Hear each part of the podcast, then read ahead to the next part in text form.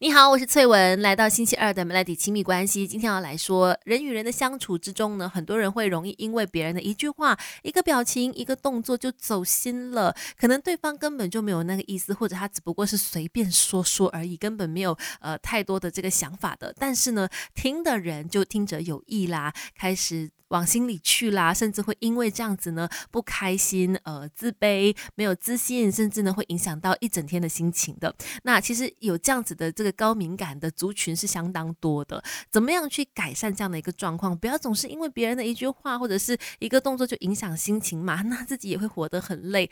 在日本有位作家，他叫做渡边淳一，他就提出了这样子的一个呃能力，叫做钝感力，迟钝的钝哈。如果你单单从字面上看，或者是你直接翻译的。话你可能会把它翻成迟钝的力量，迟钝听起来好像就是笨笨呆呆的一种贬义词，但是在这个地方上呢，渡边淳一有在他的书里面解释钝感力，他说那应该是一种从容面对生活中的挫折和伤痛，坚定的朝着自己的方向前进。他认为呢，钝感力是赢得美好生活的手段和智慧。对于眼前的事情，只要你迟钝一点点，钝感一点，不要什么都往心里去。其实他觉得钝感就是一种。才能一种能够让我们的这个才华开花结果、发扬光大的力量，哇，好厉害哦！我觉得他说的很对。很多时候呢，我们呢，往往听到别人的一些呃批评也好啦，一些话语啊，就一直耿耿于怀，甚至不断的去揣摩对方更深层的意思，他究竟是什么意思呢？他是不是讨厌我呢？等等。其实你有可能是让自己在钻牛角尖而已，到最后折磨的是自己哈。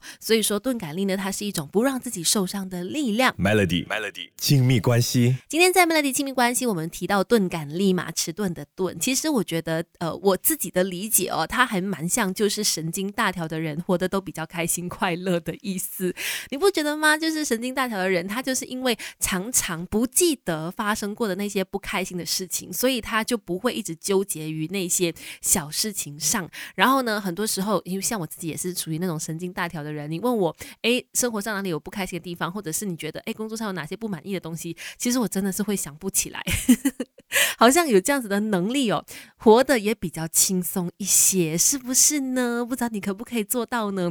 今天来说这个钝感力，怎么样去培养它？其实要做的是慢慢慢慢的去练习跟提醒自己，你可以做到的，像是赶快去忘记掉那些不开心的事情。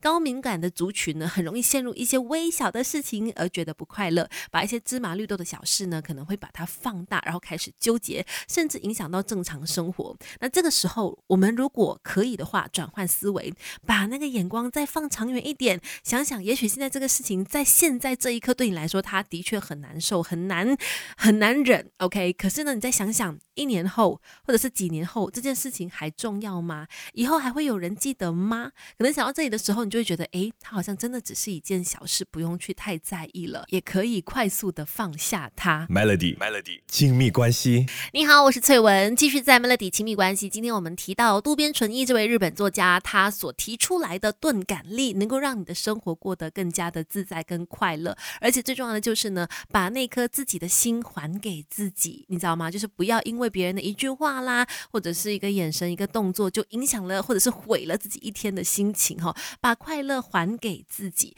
那有了钝感力之后呢，你也会发现自己在面对一些流言蜚语的时候呢，可以更加的坦然。其实很多时候在社会上混。敏感是不重要的，钝感比较重要。不要因为一点点的批评啦，就感觉说啊，真的是难受的死去活来哦。在面对一些具体事情的时候呢，你可以保持敏感，可是，在处理人际关系上面的时候呢，就需要你迟钝、钝感一点，没必要往心里去。永远、永远记得，外面的声音只不过是一种参考，别人对你的了解，别人对你的这个呃批评也好呢，永远可能只是一个片面或者是一个角度而已。不要因为别人的三言两语呢，就让自己一。直一直耿耿于怀不快乐哦，能够让自己内心自由和快乐的，只有你自己可以办到。如果对于这个钝感力你还想了解更多的话呢，可能也可以找找这位日本作家渡边淳一的书来看一看哦。